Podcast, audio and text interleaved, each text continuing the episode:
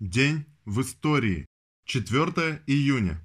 1844 год. Началось восстание селезских ткачей, первое самостоятельное выступление рабочего класса в Германии. 1897. На верфи Новое Адмиралтейство в Петербурге началось строительство крейсера «Аврора», будущего символа Великого Октября. 1922. Вторая по мощности электростанция в Европе. Каширская ГРЭС – одна из первых советских районных тепловых электростанций, построенных по плану ГЛРО.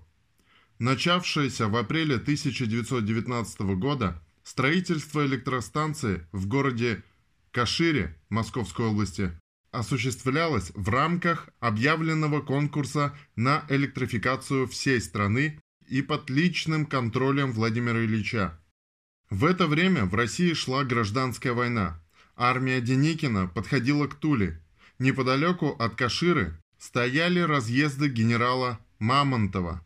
И все же силы и средства были отвлечены на стратегические задачи электрификации. Каширскую ГРЭС строили комсомольцы, военные и рабочие, ускоренными темпами, по 18 часов в сутки. На момент пуска Каширская ГРЭС была второй по мощности электростанции в Европе – 12 мегаватт. Пуск первых электростанций имел огромное значение.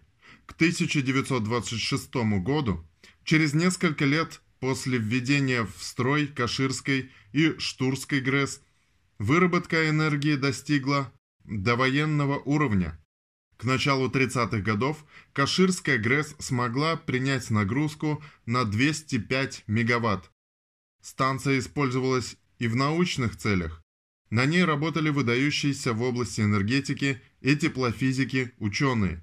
На Каширской ГРЭС была впервые применена технология сжигания подмосковного угля в пылевидном состоянии. Воздушная линия электропередачи Кашира-Москва стала первой в стране ЛЭП с напряжением в 110 кВт. В начале Великой Отечественной войны оборудование ГРЭС было эвакуировано. В 1942 году, сразу же после того, как немцы были отброшены от Москвы, началось восстановление электростанции. И уже к февралю 1943 года ГРЭС вышла на полную довоенную мощность. Благодаря разработанной специалистами электростанции новой технологии сжигания бурого угля, Каширская ГРЭС стала лидером в СССР по надежности и экономичности оборудования. В 1922 году в Советской России вышел первый номер сатирического журнала «Крокодил». В 1933 году в Париже состоялся Международный антифашистский конгресс созданный по инициативе профсоюзных организаций Германии, Италии, Польши. Приняты манифест к трудящимся Европы и резолюция против угрозы империалистической войны.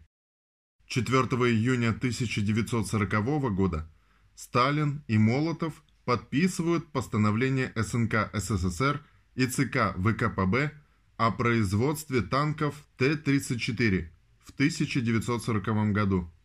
Цитата.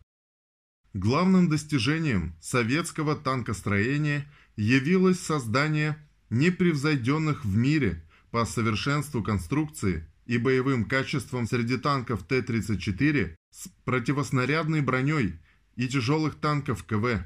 Танк Т-34 явился результатом упорного труда талантливой группы конструкторов, Немецкая техническая мысль не только не сумела создать ничего подобного советским танкам, ей оказалось не под силу воспроизвести хотя бы приблизительную их копию.